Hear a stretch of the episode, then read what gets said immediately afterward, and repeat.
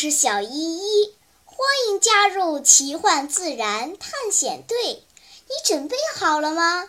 好，出发。下午，伙伴们从电影院出来，小胖子伸了一个懒腰。啊，破电影吓死我了！哎，咱们去吃点东西吧，压压惊。浩浩似乎还沉浸在电影的情节里，异常兴奋地问：“哎，刚才墓地里那群乌鸦乱飞，好恐怖！哎，小依依，你说说，如果你在黑夜里碰上一群乌鸦，你会被吓得尿裤子吗？那我们试一试吧。”小依依神秘地眨了眨眼睛。明天傍晚，咱们北京师范大学南门外集合。记住，每人带一把雨伞，否则，嘿嘿，后果自负。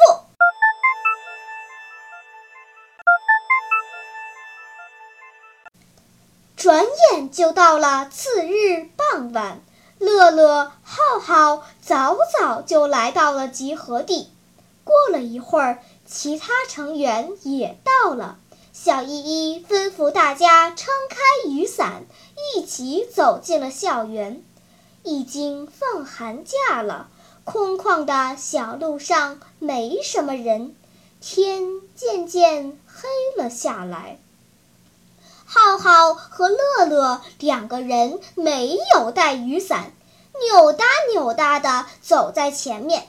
小胖子招呼他们：“哎，你们两个过来吧，我的伞大。”浩浩翻了翻白眼儿：“大晴天的，干哈要打伞？”切！话音还没落，一团白色的东西从天而降。正好落在浩浩的肩膀上，浩浩还没有反应过来，又一团黏糊糊的东西落在了他的头上。这、这、这、这什么东东？浩浩惊恐的大叫。这一叫不要紧，头顶上传来了一阵扑扑啦啦的声音，路边的树上一大群鸟腾空而起。啊啊！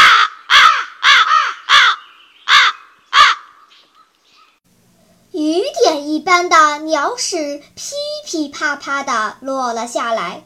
说时迟，那时快，浩浩嗖的一下钻到了小胖子的伞下，乐乐则躲进了妞妞的伞里。好悬啊！哪里来的炸弹？超超看着他们狼狈的样子，怪声怪气地说：“啊！”陪你去看乌鸦屎落在这地球上，让你的泪落在我肩膀。小依依忍不住笑了起来。你们两个不是要看乌鸦吗？我带你们来的是北京市区比较大的乌鸦栖息地，让你们一次看个够吧。露西笑着说。我表姐就在这里上学，她说乌鸦是北师大的特色。冬日傍晚，无论在北师大的哪个角落，一抬头都能见到黑压压的鸟儿在头顶盘旋。它们或栖息于楼顶，或择高树而居，或一溜站在电线上，就像是来读夜校的学生呢。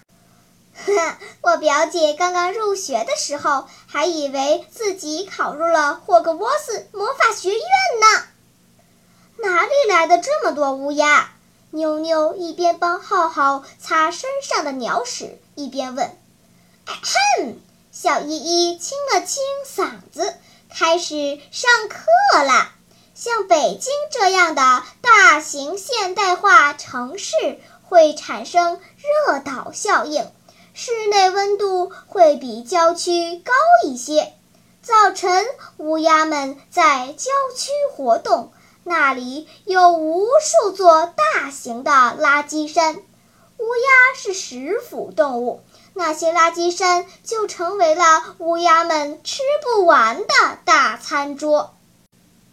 到了晚上，不喜欢搭窝的乌鸦飞回市里，在长安街、西单、北师大附近的高大树木上睡觉。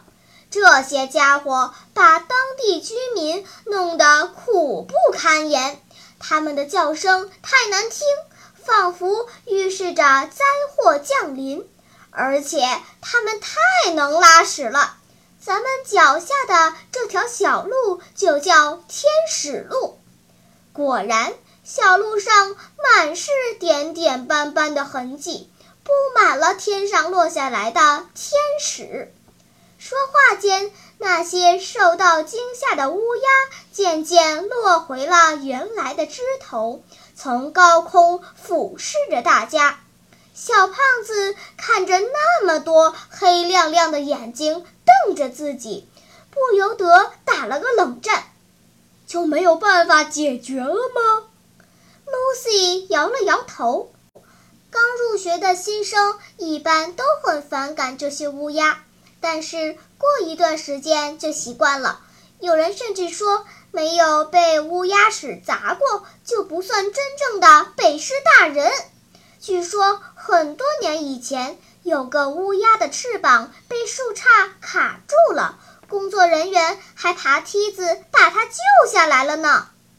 对，小依依点了点头。我听一位专家说过，乌鸦是城市的清道夫，老鼠、害虫和腐肉都是它们的食物。乌鸦的增多是环境质量提高的表现，不过这些乌鸦的确挺让人头疼的。它们有时候把拉屎当成了一种攻击的方式，比如刚才浩浩一咋呼，乌鸦受惊就群起而攻之，用粪包砸死你。这些鸟粪不仅不卫生。而且会腐蚀汽车的车漆呢，那怎么办啊？浩浩生气地瞪着这些黑家伙。嗯，小姨歪着脑袋想了想。欧洲一些国家为了控制广场鸽子的数量，就引入一些鹰隼类猛禽，让它们捕食鸽子。但是乌鸦也挺凶猛的。据说还能捕食老鼠和蛇呢，估计小猛禽治不了它。而且它们栖息的树都比较高大，野猫、黄鼠狼都很难伤害到它们。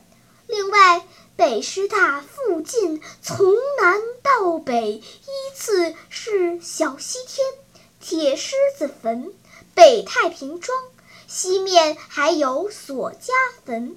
在解放前都是坟场墓地，虽然这里几经变迁，变成了繁华的市区，但是乌鸦们都不愿意离开家园，依旧像徘徊在墓地里的幽灵一样守在这里。啊啊啊啊啊啊小依依的话还没有说完，妞妞就开始哆嗦。听地名儿就够恐怖的啦，小依依，大黑天的，你就别说这些恐怖的事情啦。咱们，咱们该回去了吧？好吧，乌鸦该睡觉了，再啰嗦该招他们生气了，弄不好又用天使砸人。在离开前，让我们一起看几张乌鸦的图片吧。在喜马拉雅 APP 上，滑动屏幕可以看好几张呢。小朋友们，假如有一天你走入北京师范大学的校门，不妨也来天使路看一看。据说到了冬天，这里会有近万只乌鸦栖息呢。不过，千万别忘了带雨伞，否则弄一身乌鸦屎可就糟糕啦！啊啊啊啊啊啊！